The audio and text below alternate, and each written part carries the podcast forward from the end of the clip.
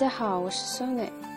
今天我们接着来学习奥美广告创意五十二条法则中的经典字十一：定量研究。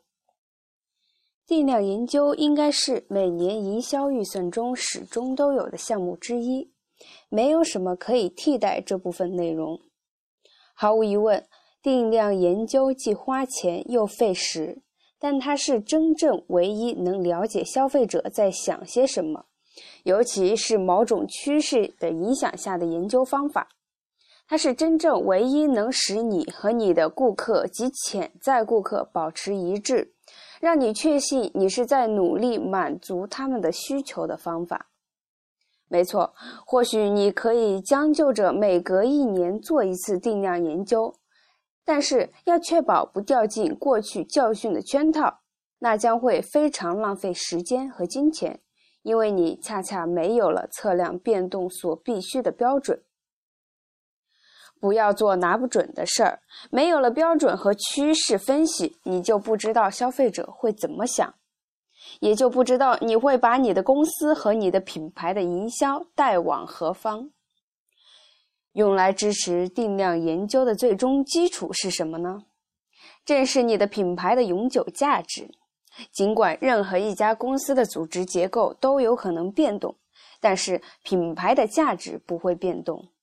品牌价值是公司拥有的最具价值的资产，甚至比公司员工和股东还要重要。你明白这点吗？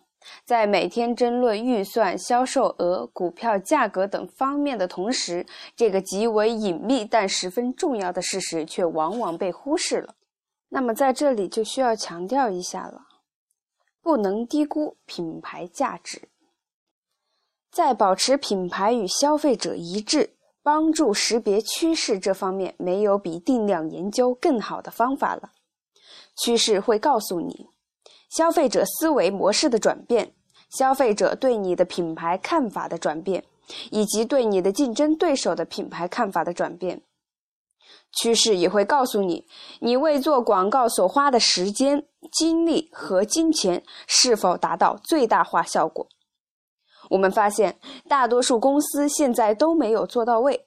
管理层不想花钱，品牌经理不想听任何人的批评，没人想看到自己的见解被证明是错的。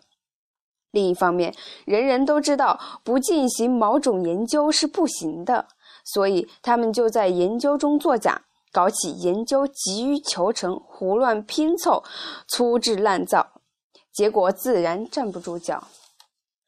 错不再是借口，你可以直接从使用网络调查研究的公司那里得到不错的研究成果。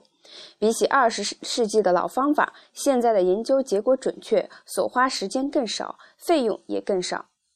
购买者当心了，首席执行官当心了，不要盲目驾车，否则会坠入悬崖的。花时间去研究如何高效的做研究，接着获得可靠的研究结果。投入资金发展壮大。那么，下面有一些建议可以帮助我们去做好研究，也希望能够尽可能严格的贯彻和执行。第一个建议，提高你的调研主管在公司内部的关注度，并听取他的看法，让他成为消费者的代言人和拥有很大管理权的人。第二个。把你外聘的研究结果提供商当做亲密的合作伙伴，听取他的看法。他有许多客户，对消费者的最新情况有所了解。尽管他不能泄露来自其他客户的专有信息，但他有可能比公司其他人更了解消费者。听他的。第三个。确保你外聘的研究结果提供商尽可能的保持客观，不要让他汇报管理层想听到的东西，确保他的报告准确，要求他的观点保持一个局外人的立场。第四个，定期请其他市场研究机构做演讲嘉宾，认真听，吸取并采用所有与你的公司相关的信息。你不会没有车头灯在黑暗中行驶。那你为何不好好研究一番就试着销售呢？第五个，保持每年的研究内容前后一致，除非你有正当的理由改变问题，否则不要这么做。假如你做出了改变，那么试着保持趋势变化的信息尽可能的一致。再次强调一遍，趋势是获取知识的关键。第六个，别忘了在你的定量研究里添加你的竞争对手的问题。你需要了解妖怪躲在哪里。你需要拿你的竞争对手比较，以测量你的进步。通常只看市场份额还不够，市场份额是分析过去的表现，而营销研究则给你面向未来的机会。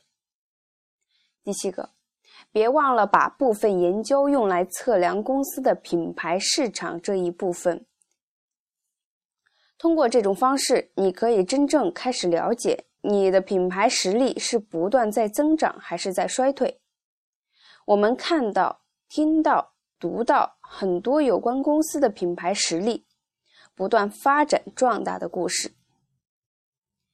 其实，对于研究，我们爱也好，恨也好，但是却是必须做的事儿。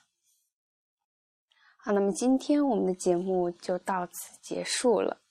如果大家喜欢我的节目，请为我点一个赞，不需要一百块，也不需要一毛钱，只要一个赞就够了。欢迎大家的收听与关注，我们下期再见。